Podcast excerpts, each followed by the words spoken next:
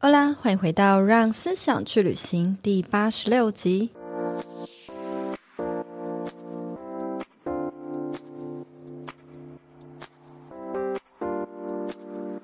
在这个人人都可以是自媒体的时代，透过社群的力量打广告业配就能赚钱，真的有这么容易吗？今天就要来揭晓未来的新趋势。只要你有公开的账号，即便粉丝人数只有几百人，也有机会透过打卡分享赚点零用钱。这集呢，邀请到了一位厂商网红媒合的 App 平台社群总监詹宇凡毛哥，来和大家分享最新的自媒体行销趋势。如果你是我的忠实听众，欢迎到 Apple Podcast 滑到最下方给我五星评论。和我分享为什么你喜欢这个节目，给我更多持续做下去的鼓励和动力。谢谢你的支持，那我们就开始进入今天的话题吧。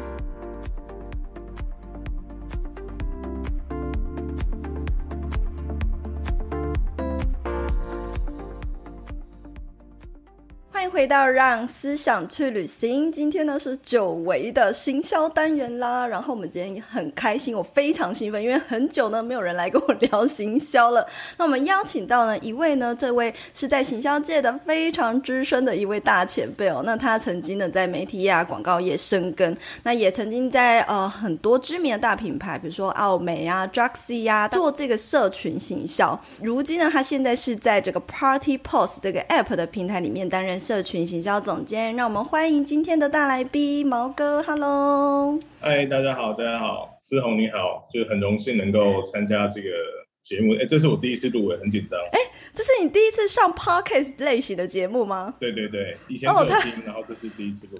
哇，太棒了，太开心了！那 难得请到你来节目中哦，所以也很想要借着这个詹总监你过去的这个行销的经历呢，跟我们听众多分享。因为我们的节目的听众还蛮多人，都是其实其实大部分都是 KOC 或 KOL，然后有很多是想要做行销这一行的听众，所以呢，可以借由你的这个经验来跟大家多多分享关于诶行销业的一些经验啊，自媒体的趋势。冒昧的请教，对，那也不晓得您是在这个呃圈子里面已经工作多久了呢？呃，我大概第一份工作是在二零一零年左右，所以到现在应该是呃二十二年。但在呃上班其实就是网络上的乡民啊，就是很喜欢乡民看东西、吵架这样子，对。Oh, OK OK。接触整个社群，如果算起来，差不多十五年，十五年左右，十五十六年。对，真的是非常资深。那所以这十五年来，你一定看过非常多起起落落的社群平台啊，然后大大小小各种趋势的变化。那也很好奇，就是说，夏你过去在这个呃 Druxy、奥美、皮克邦这些这么大的品牌里面工作过，那你是什么样的因缘际会，就是哎离开了这些公司，然后来到来现在 Party Post 这个 App 平台当这个行销总监呢？有没有什么样的一些转折小故事？哦 呃，其实就是呃，我很很喜欢换工作，然后呃，对每一个公司都都有蛮多的的憧憬啊，就觉得像可能一开始其实我在澳美的时候，我不知道澳美是做什么的，就是攻读攻读之后就觉得办公室很很漂亮，里面人看起来很酷，然后就就一路做下去，做一做之后就觉得好像创作像匹克邦这种的平台是蛮好玩的，因为。其实在，呃代理商或 for 里面，大家都知道，我们是拿客户的资源在进行呃操作，或者是协助品牌去做曝光，东西都属于比较短坡型的，可能它走期就是两个礼拜或是一个月，长一点顶多就是一个 Q 或是半年左右。那那时候做一做之后，就觉得想象呃，如果有一个很长期可以经营的一个专案或者是一个东西，可以一手去打造它的时候。会觉得是一个好玩跟新的挑战，所以就从澳美再转到皮尔邦。那这中间前前后后还有包含很像呃苹果日报啊、Jassy 之类的。那这样子的转换到最后面的时候，我有再回一次澳美，就是绕了一大圈之后，还是回娘家这样子。又又去做广告业了，这样。对对对，就想说哇，以前是从助理专员跟工读生，然后做到总监，回去的时候应该是。过得非常惬意，因为以前都会觉得老板就是很悠闲嘛，你也不知道他一幕在在干嘛。想说今天终于光荣返乡，然后后来发现其实反而更忙碌。那后来因为在奥美的时候，里面因缘际会，就是有一天，呃，我们的老板就说，有一个客户跟一个品牌想要聊一聊社群，因为那个老板对于数位跟社群方面比较没有那么熟，那时候就认识了 Tony，中间有帮别人不管是聊天啊，或是顾问的角色的时候，有发现，呃，多半的品牌跟创办人问一问之后，他并不会持续的真正的保持联络。对。然后，然后那时候我碰到 Tony 之后，就看到一个人很很认真，然后拿着电脑讲什么他都把它记下来，就觉得哇，这个人这年轻人应该是很。很很真诚的，Tony 就是 Party Post 的创办人，对吧？帮听众解释一下。OK，啊，对，Tony 是 Party Post 的创办人啊。后来发现他是真正的会持续保持联络，而且在呃第一次、第二次、第三次会议之中给的建议或者是方向，他是真的有去落实，而且有碰到问题会及时在 LINE 上面做询问，然后很真诚的一个人。然后那时候就跟他算结缘吧。一路保持联络到，呃，准备要离开前公司，刚好就问一下说，哎，我们这边有几个我带的 team member 还不错，那可能他之后会换工作，有没有兴趣就把我们的人约去聊聊。那聊聊之后就被 team member 出卖了，因为 Tony 就问他说，你们干嘛要换工作？就是毛哥在那边好好，你干嘛换？他说哦，毛哥他可能会会移动这样，然后 Tony 就说哇。那以前结下来的这些孽缘，应该是可以缓一缓的这样子，然后就问说有没有兴趣来 Party Post 这个这个公司，所以我觉得这应该就是缘分，因为我们出来上班跟做事情就是交朋友，彼此之间关系是是蛮重要，因为我也不会知道以前问问题那人之后变我老板，还好那时候没这样讲。对，而且这个这个机会很很妙，因为当初他是来跟您咨询，就是说，哎，要怎么样把这个东西做起来，然后最后居然结盟变成就是同事这样子。对啊，对啊，还、嗯、还好，就是。当初没有腐烂很多东西，不然就害到自己。您也可以跟大家分享说一下，就是哎，这个 Party Post 它 App 它它的功能到底是一个什么样的平台，以及是不是当初这个 Tony 在找你的时候，他有呃跟您提到说他为什么要打造这个东西吗？以及比如说这个品牌它的体现出来的价值或什么理念哪一方面打动了你？这样是 Tony 个人啊，就是我很少在创业或者是合作伙伴上面看到那种很透明的。不太会形容，就是感觉他是有光的人。他在介绍品牌的时候，其实我第一次听也是觉得有点难懂。后来 后来跟他讨论之后，其实我们的角色就是在品牌跟创作者或者是网红中间的一个像经纪人的角色。嗯，那不管是对品牌或对创作者来说，都是一个呃还不错的一个运作模式。我举例来说好了，像我们以前在 f o a 在做。一些创意或规划的时候，一定都会想要请艺人，或者是所谓部落客，或者是 Instagram 的网红。嗯、那碍于人力的关系，我们顶多最多一次请个五位、十位了不起，因为要写劳报单啊，一大堆东西超烦的。但 Post 这边，它一次在像我们菲律宾或者是印尼是可以处理一万笔，这个是很夸张的数字。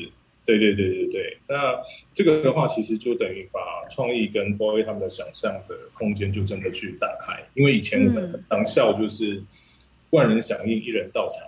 现在是真的可能可以来个百位或者是千位到场，是是可以万人点号召这样子。对品牌来说，我们这里是可以让他们减少了很多，不管是作业上的流程，或者是呃内部的一些数据去做一些衡量跟跟匹配，或者是建议之类的。那对网红来讲，我们这里呃，其实还蛮蛮透明的，跟 Tony 一样，就是一个很透明的状态。就是这个活动是可以收取多少的奖金或费用，其实都列在上面。那参加的条件也不会说很强硬的去强迫说一定要有多少粉丝这样。对对对，我们的理念是只要超过两百个。好朋友，嗯、我把它叫好朋友啦，就是你的 friends 在两百以上那都可以去做参加，而且我们很欢迎大家一起一起来玩。不管是今天，只要他是一个公开经营的账号，然后他就有机会透过，比如说厂商啊，他现在品牌他有一个要行销，假设行销这个马克杯的马克杯的需求，那我可能就发一个广告在上面，我直接刊登，然后看有哪一些网红他有兴趣，那你就来帮我打个卡，就可以赚到这个奖金，像是这样的感觉。哎，对对对对，我们这边有缺那个更厉害的行销人，之后你可以来加入。很精辟，很简单。很精辟，很简单。不会，不会，不会。现在想要让听众呢更了解，像是这样的 app，它可以为大家带来什么样的价值？那听起来呢，现在感觉是一个人人都可以是网红，人人都可以是呃自媒体，然后人人都可以帮所有的品牌打广告的一个时代。嗯、那以前我们都想说啊，去外面打卡啊，去完美餐厅拍拍照啊，哎，就是自己拍好玩的。现在大家听到有这个东西，你不止自己拍好玩，你拍了还可以 顺便赚一点小奖金，也是蛮不赖的。那今天也想要多在节目情谊中说，因为我们听众还蛮多人，就是呃也很喜欢了解说更多关于社群行销工作的秘辛嘛。像过去你在广告啊这行销这样工作，那突然转到这个 app 一个 app 平台，在做这个社群行销，他的思维上还有工作内容上，或者是嗯一些行销考量，有没有什么不同的地方？呃，简单的说，其实。从我过往的履历看，就知道这个人就是其实没什么耐性，很爱换工作了。所以不管是，应该说弹性很大，弹性很大。呃，对，非常非常大。对，就是 不管是呃代理商或者是品牌，像可能之前苹果日报媒体或者是潮流媒体 Jaxi 之类之类的都有都有带过。那、嗯、这些其实讲真的，这边平均年龄超年轻的，我有点吓到。就是我在公司是。倒数第二老的，然后大概才三三五三六而已，就是这边的、嗯、呃员工都非常非常非常年轻。那其实对我们来说是一个蛮大的一个一个冲击。那当然除了刚刚讲的这个玩笑话之外，其实不管是在哪一间公司，都是在做呃甲乙方身份的一个调整。我用比喻来说的话，我呃可能在 Four A 里面。就比较像是开车的左驾跟右驾，就是像台湾的话，可能是在驾驶是在左边；泰国的话，它可能是在右边；日本可能会在右边。所以虽然都是开车在整个行销的道路上，但是你一些小小细微的一些心态转换跟角度是要跟着转过去的。嗯，所以很多人他可能会从呃 f o r A 转到到品牌，然后再转回 f o r A，他有可能就是在。呃，组织啊，跟心态上，还有一些观点上面，他没有办法完全的适应，就会相对来说比较辛苦。所以在各个公司转换，不管是帮客户做，或是帮自己做，呃，代理商转到 App 上面，其实对我来说，就是第一个重点是心态的转换。那也会很多人就是从品牌端回到代理商之后，会做得顺风顺水，是因为他当过客户，所以他知道客户在意的点是哪些。我们很常会被客户说：“哎，你们的创意真的很棒，但很像放烟火。”那我可以收到什么？嗯。那如果没有待过客户端的人，会不知道这个意思到底有多严重。呃，品牌端来讲，我每一笔的行销预算跟支出一定要换一些东西回来。对，他一定要转换什么？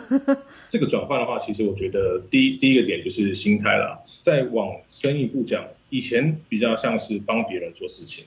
嗯我帮这个品牌做这些规划，帮他做品牌定位，或是帮他做 data mining，很多很多的事情。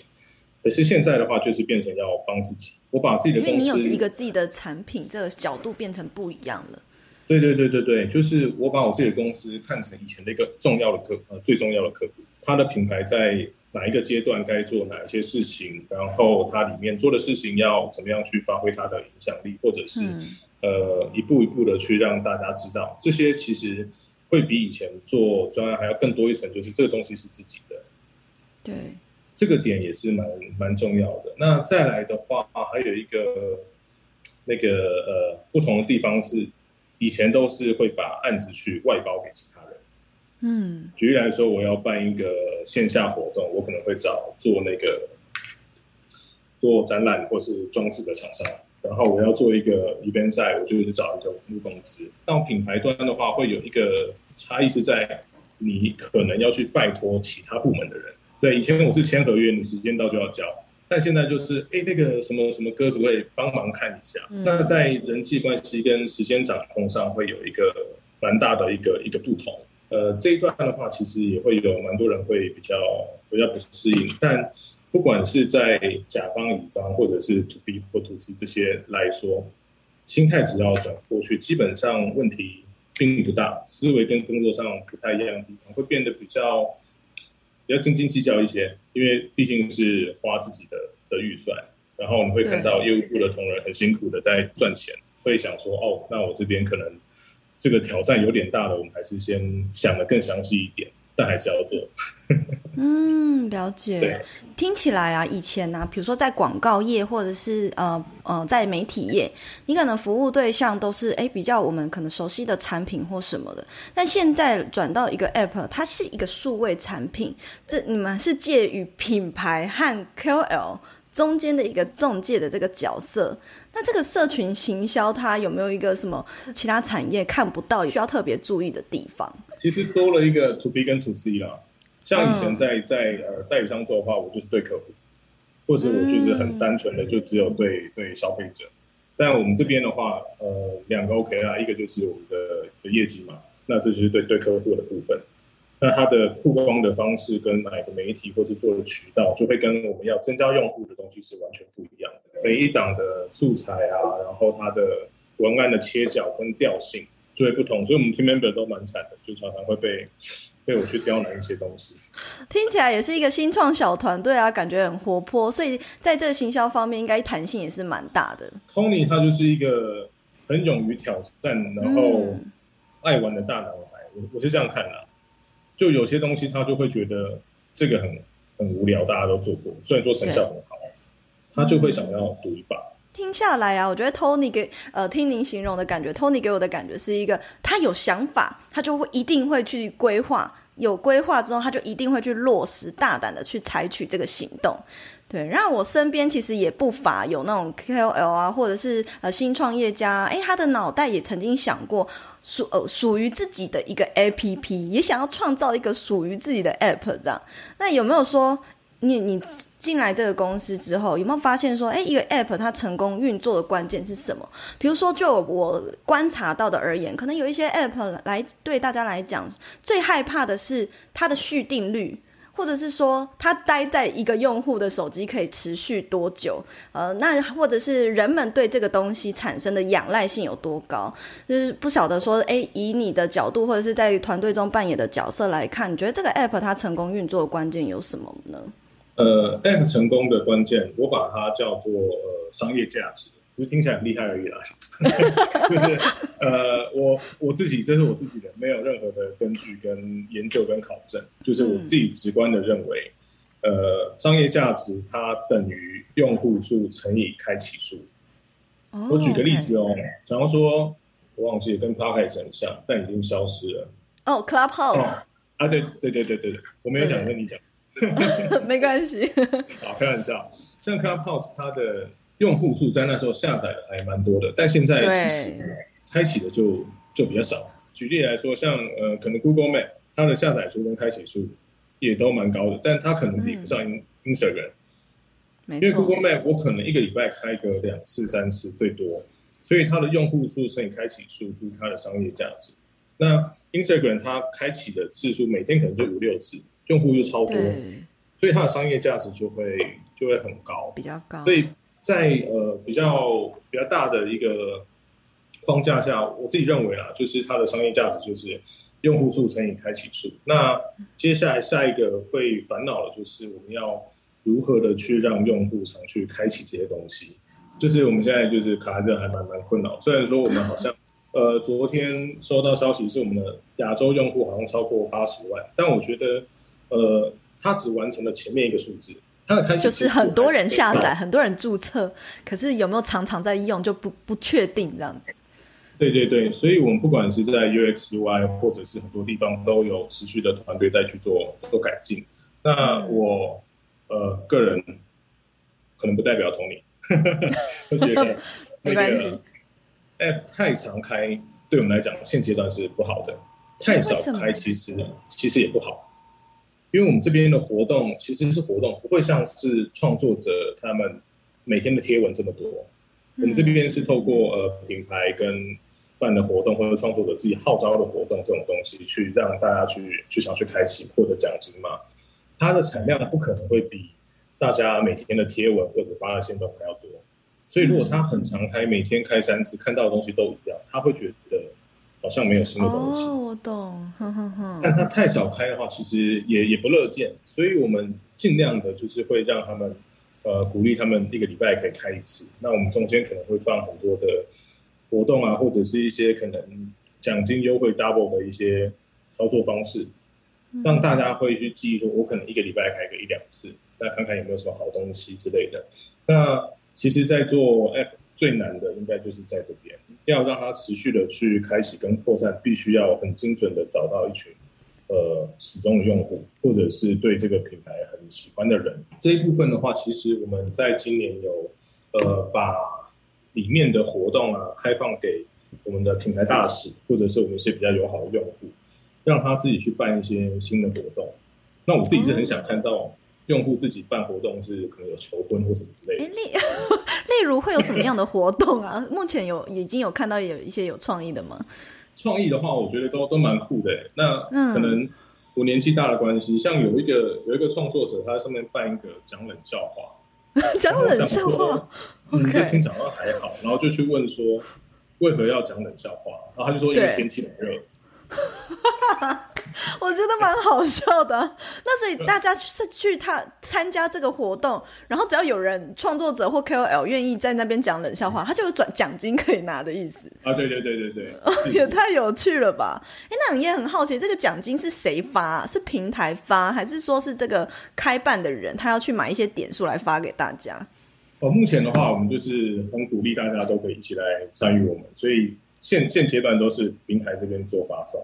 哦，那真的是大放送哎，嗯，对啊，这个其实也是都呃经过计算跟这些数据去去讨论的嘛，因为对，其实很多人会问我们说我们的竞品是谁，是哪一家网红公司？其实我们都不不这么认为，原因是我觉得目前的状况，因为可能隐私跟各方面的调整，所以在联播网的部分，它的精准度越来越不高，越来越不准。嗯、然后呃，像那些 banner。大家看到他第一件事去打叉找叉叉嘛，然后就是会误触跳出来之后再关闭就很烦。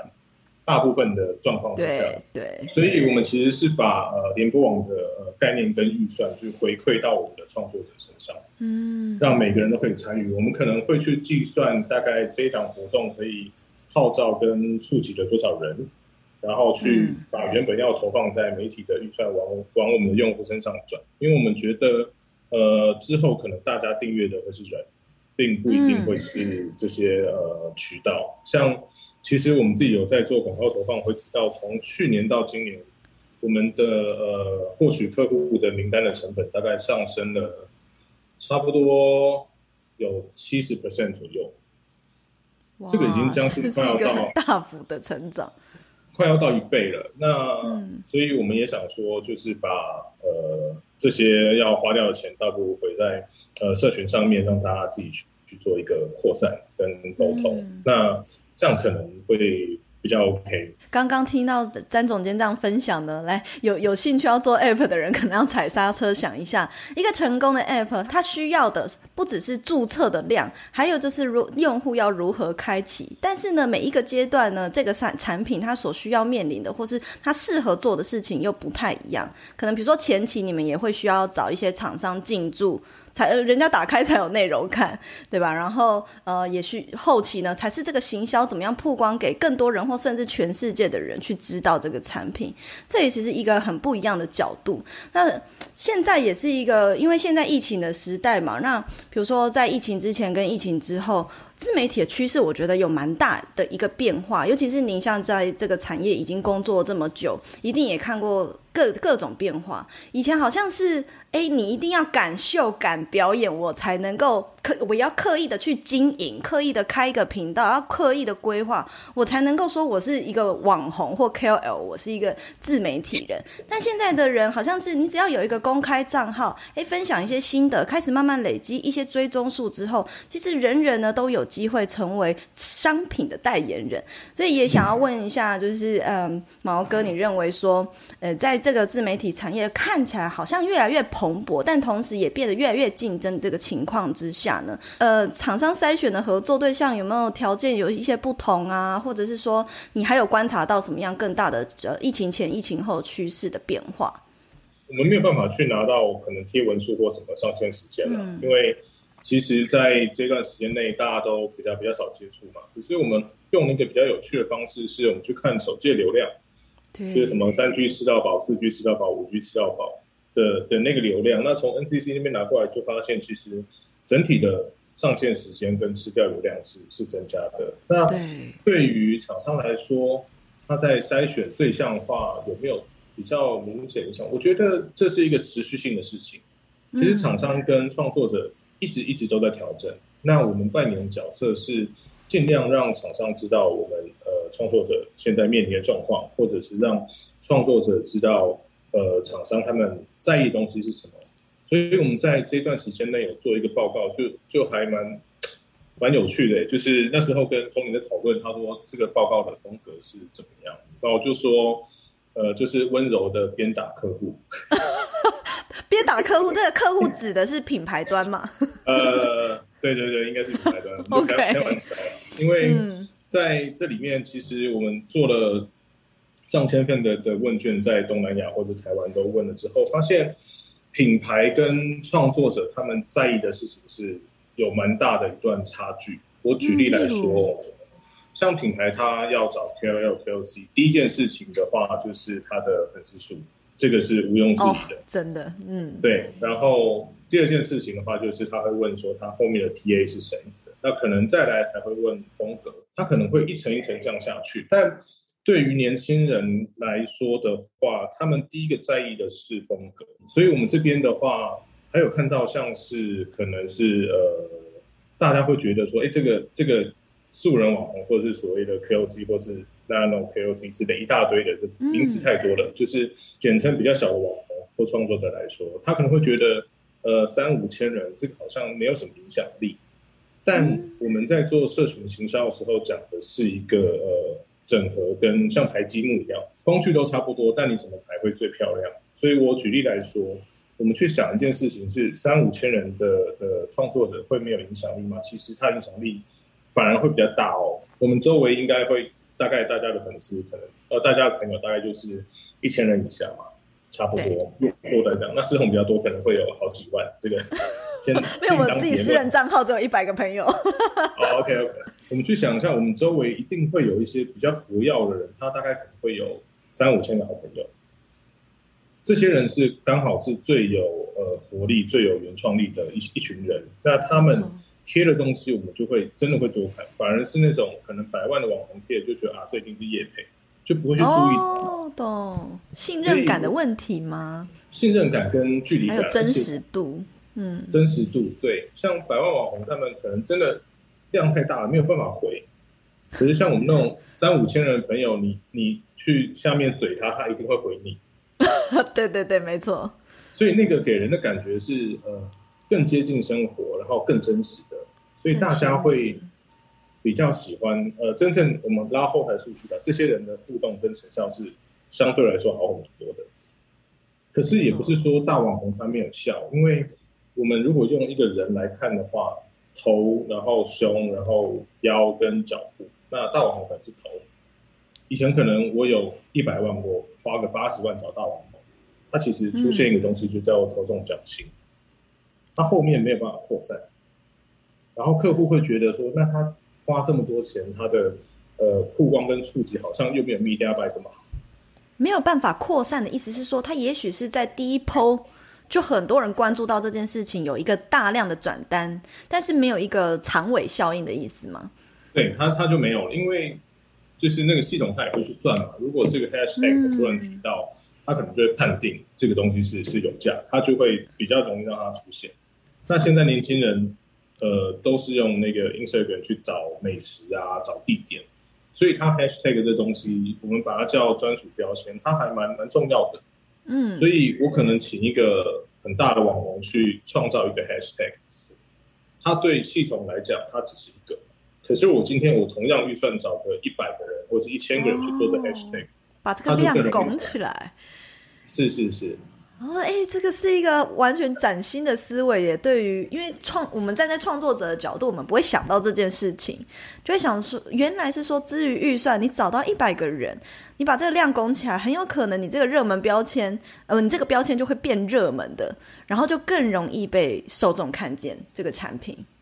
对啊，而且像呃，我举例 Instagram 来讲，好，假如我搜寻，呃，嗯、不知道什么脑中出现汉堡两个字，我搜寻汉堡. 那那这个。这个汉堡如果之前是请了三位大网红，他可能就是前面三个是客户的东西，嗯，那你看他们觉得说，哎，这好像新开的，好像有看过，会有一点点存疑。但如果我现在是请个一百位或是一千位的 KOC 去做这件事情的时候，我手机打开划个两三下，全部都是这个品牌，嗯，那对于使用者来说会更加的信任，而且它的东西是很多元，不会很像商业摄影。对，所以，我们这边其实呃都很提倡，就是感觉那个思红很多的那个品牌的观众，请说，呼吁一下，尽量宣传。对对对，就是你们的尺度如果拿捏的越松的时候，成效会越好。像很多的电影客户，他们可能会希望呃创作者会到电影院前面，可能跟阿汤哥的看板拍照。对，如果他是拿票根就直接打说超好看。嗯，这个的影响力是是更大的。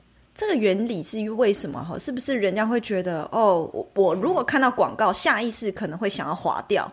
可是如果是生活的分享，你就想要进一步了解，哎，那所以内容怎么样？好看吗？那种感觉。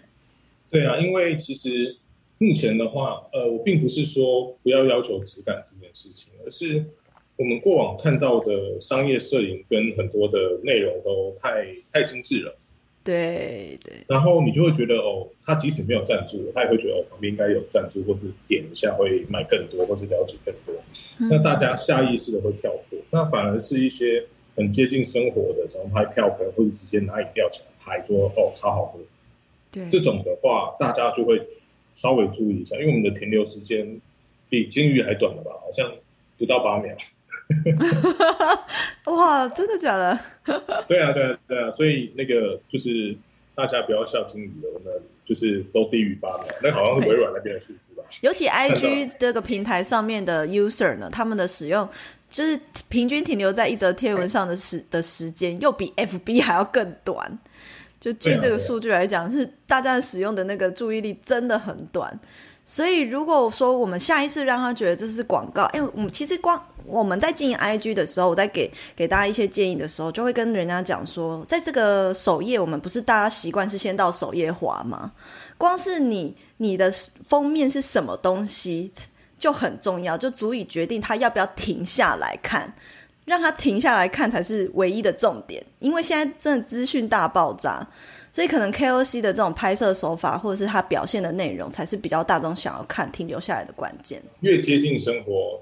越好，然后、嗯、呃越简单粗暴，它是越越能够引起互动的。对，但不过你应该也遇过蛮多大品牌，欸、就是比较高级一点的品牌，但他们在找这种、啊、呃，应该就比较不会重视 KOC 对不对？他们是不是因为了品牌形象啊或什么的，还是会斟酌，还是会希望要找到一个知名度相当高的人？嗯，可能有机会，我们比较有机会的还是先接触到小品牌，再一步一步慢慢把自己养大。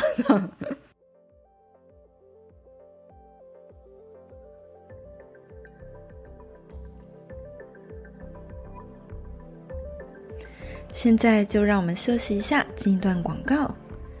你是否也正刚好在职涯中迷惘，在去与留之间纠结拿捏不定，被现实面困扰阻碍着你无法挣脱，却又不晓得人生方向何去何从？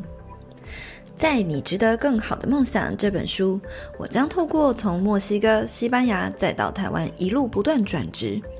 成功从外贸公司跳槽到时尚产业，从一个普通连锁店长到视觉陈列，再到时尚杂志担任社群编辑，然后呢，又在一年内成功用自媒体打造事业，成为不受时间和空间限制的远距工作者的职业历程。我想要透过这本书告诉你，只要你愿意勇敢地跨出一步，追求梦想。任何再普通的人都有机会翻身，成为梦想的拓荒者。就让这本书陪你找回追求人生目标的勇气吧。现在就立刻到博客来搜寻“你值得更好的梦想”。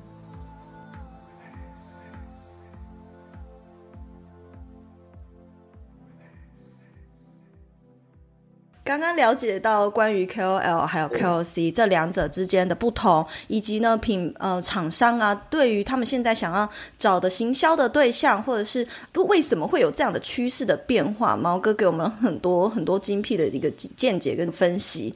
那其实就我观察无误哦，我在想，不知道如果没有错的话哈，我认为 Party Post 这个平台实际上是不是比较向着 KOC 的这一面呢？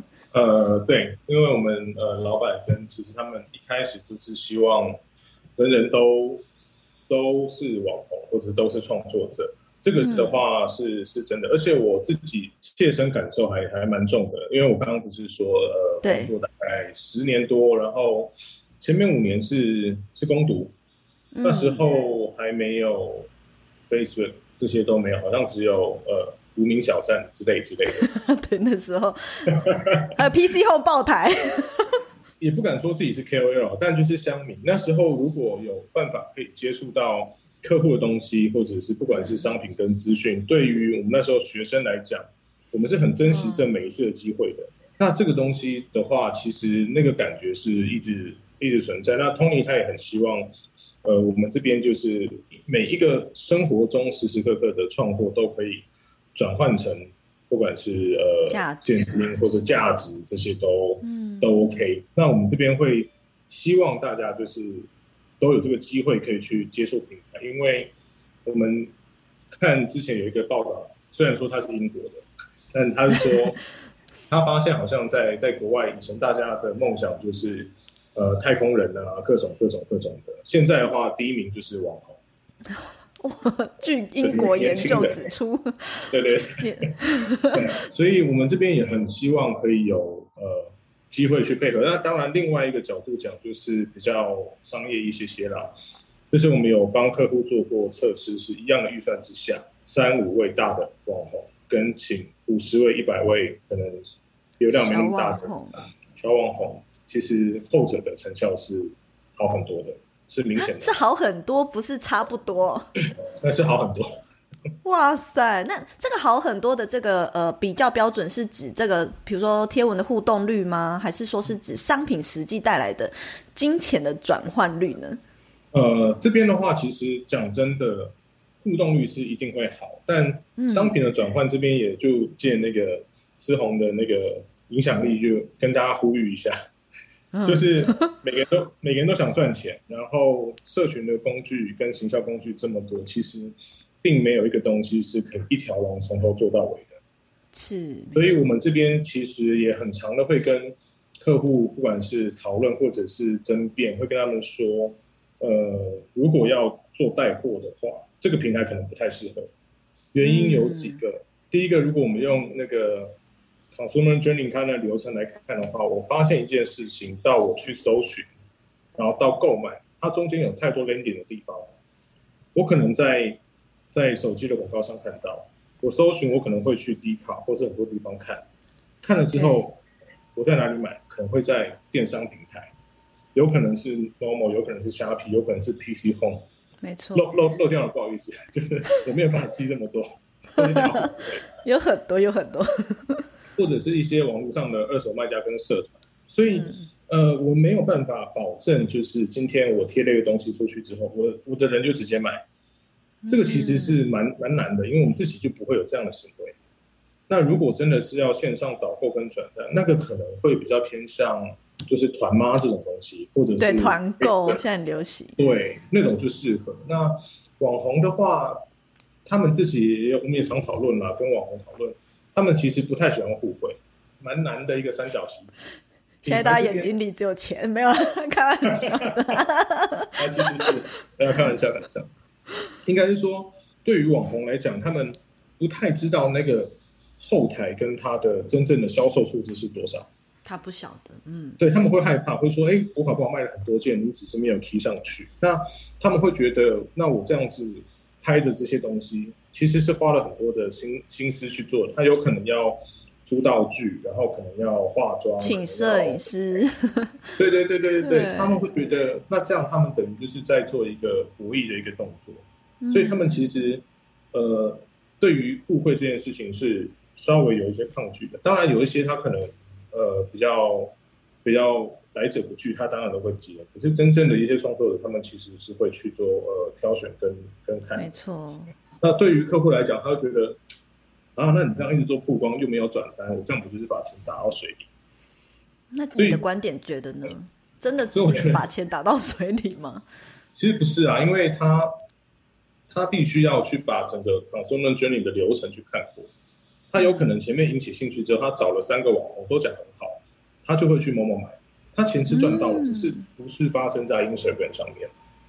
OK，我懂，不可能不一定是那么直接的转换就对了。对，就有可能是隔壁的叔叔的阿姨的儿子的亲戚 之类的，嗯、对，就是还是赚到的，并不是直接这样转换，而且台湾的那个 Instagram 的界面跟它的一些更新的系统，并没有像国外的这么这么直接跟快，嗯，所以多多少少要在上面成交的，我觉得有，但但数量其实不太高，嗯，可是他看一看，他可能被烧到了之后，他过两天在。其他地方卖，那这个也没有办法去确定是谁谁造成的，嗯，所以这个是一个呃很难解的一个三角习题。真的是要呼吁一下，因为真的太多厂商对于这个社群行销，或是对于网红曝光有着美好的幻想。那常常我咨询的对象也不只是 KOL，有很多是那种哎刚创业啊，或是新创品牌的商家，啊，他就会一直问说啊，KOL 行销真的有用吗？为什么每次找这些人啊，我也没有立刻就是有客人呢、他们都期待着这种立刻的转换。大家也要想到的是，就像毛哥说的。你不晓得，你今天你你你可能前端你要先让这个品牌有一些曝光，你不晓得这个人与人之间的口碑的扩散，或是社群演算法的扩散，它最后会演化成如何？对啊，对啊，我都会开玩笑跟客户说，哦，那你可以找周杰伦。为什么周杰伦笑死？你要快的话，找他最快了。对对啊，就是直接卖到爆啊！他那个真的那个新专辑还是什么的，那预告就是哇，他只是就是还有那个 GD 啊，不小心拍一下他当兵的时候穿什么拖鞋，那款拖鞋就卖到绝货。对对对。就是这样，没错。那刚刚有提到说这个 Party Post 没错啊，毛哥也说没错。这个平台呢，实际上是希望呢，人人都有机会跨出你经营自媒体的第一步。你也不要想说，哎，我一定要累积到多少粉丝，我才有真的有可能为自己带来转换。哎，透过小小社群力量呢，你就也可以赚零用钱。可是呢，在这边我也想要 challenge 一下哈，对这个平台的一个小疑惑，就是说，因为平台上面厂商的报价，实际上跟真的跟这个一般有流量就是上。刚好有一点流量，可能一万两万的 KOL 以上追踪的 KOL 呢，而收取的相差就是蛮大的。你虽然说这个看起来这个平台它价格蛮透明的，也是一个蛮公正的，那可会不会考量过说这会不会让 KOL 啊比较大的 KOL 的报价市场有可能会造成损伤？就是说这些厂商在这边 po 一 po 习惯了，然后就以为说，哎，我就去跟这些大咖的也这样报价，这部分你会不会有有没有什么考量，或者是你的想法是什么？呃，我第一个考量是我怕会有国税局的听众在听，来查税大家查水表喽。对，刚刚刚讲完，所以用手机叫，所以应该还好，嗯、明年的事。对，呃，对于价钱这件事情来说的话，我觉得其实我们这边不太去做干涉，哦、原因有几个。第一个的话是，呃。每一个人的状况，其实我们在后台是看得到，看得到大家可能开启跟他互动的人，就是有一个有趣的事情可以小小分享一下。呃，月月初跟月底开启的那个的数量其实是有差的，要缴房租还是什么之类的。哦，有钱。接近快到的时候，对，我们用户就会把钱领出来，这样。嗯嗯，懂意思。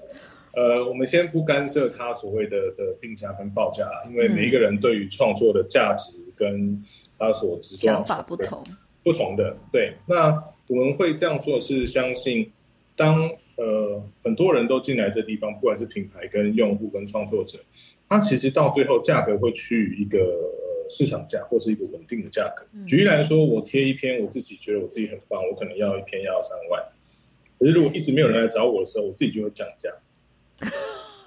他自己会慢慢趋近于平衡，就对了。对对对，会到一个平衡的一个一个地方。那当然也会有一些比较呃特殊的案例，或者是特殊的的客户，常说难度比较高的，然后爬山涉水什么之类的。嗯，那这种需求提出来的时候，其实对于双方来说，他们也会去议价，去找到一个一个平衡点。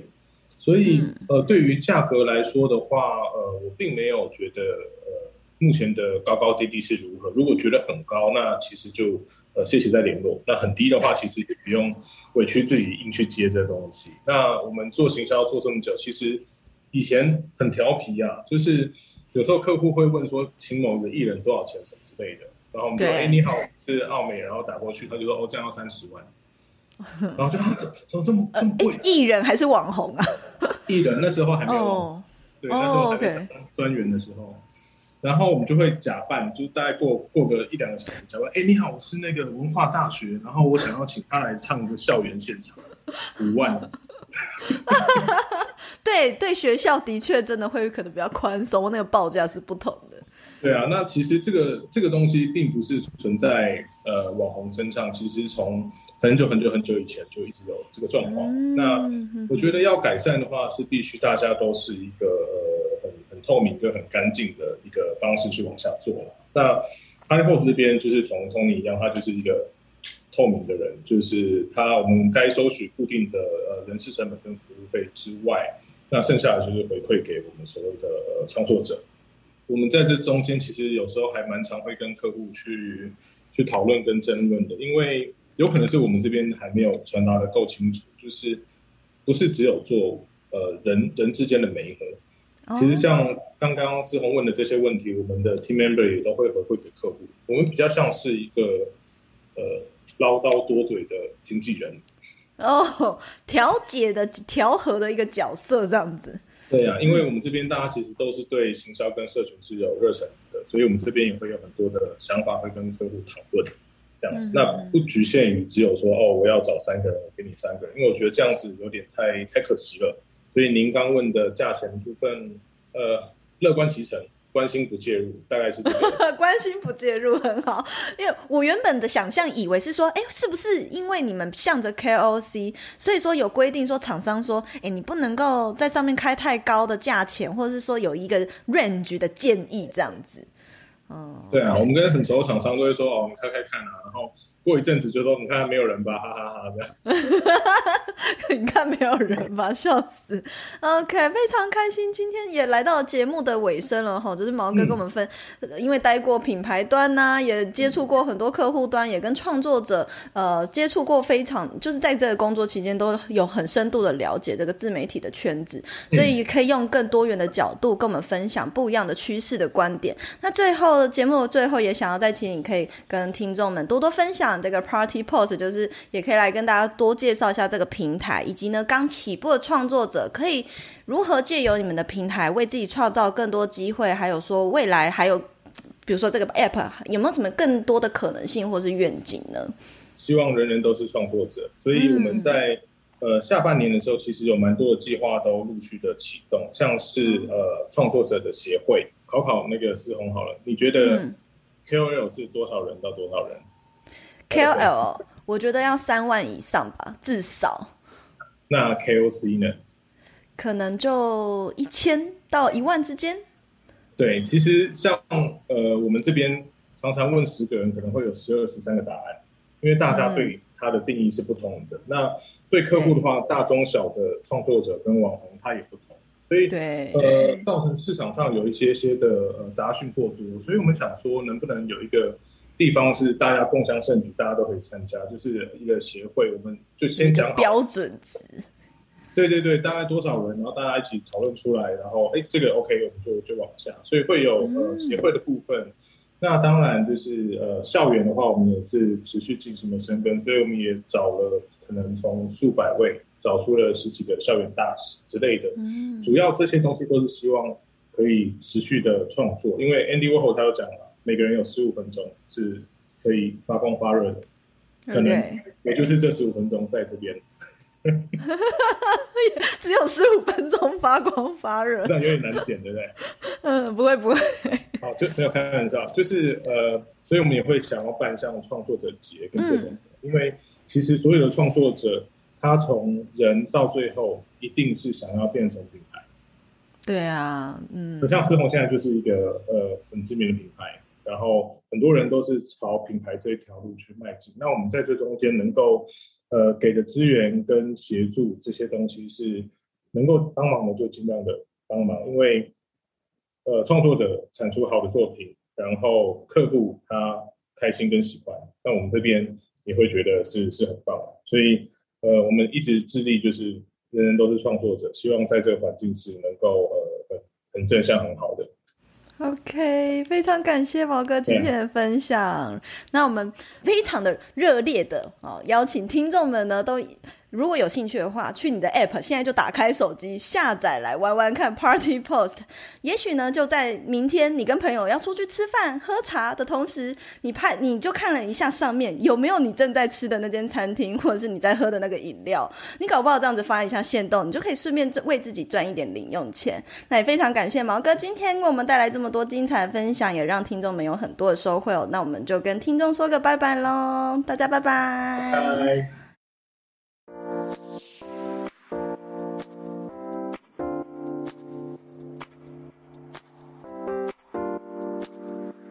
谢谢一直听完到最后的每一个你们，喜欢这类的内容，记得按下订阅追踪，都是支持我继续创作的动力来源哦。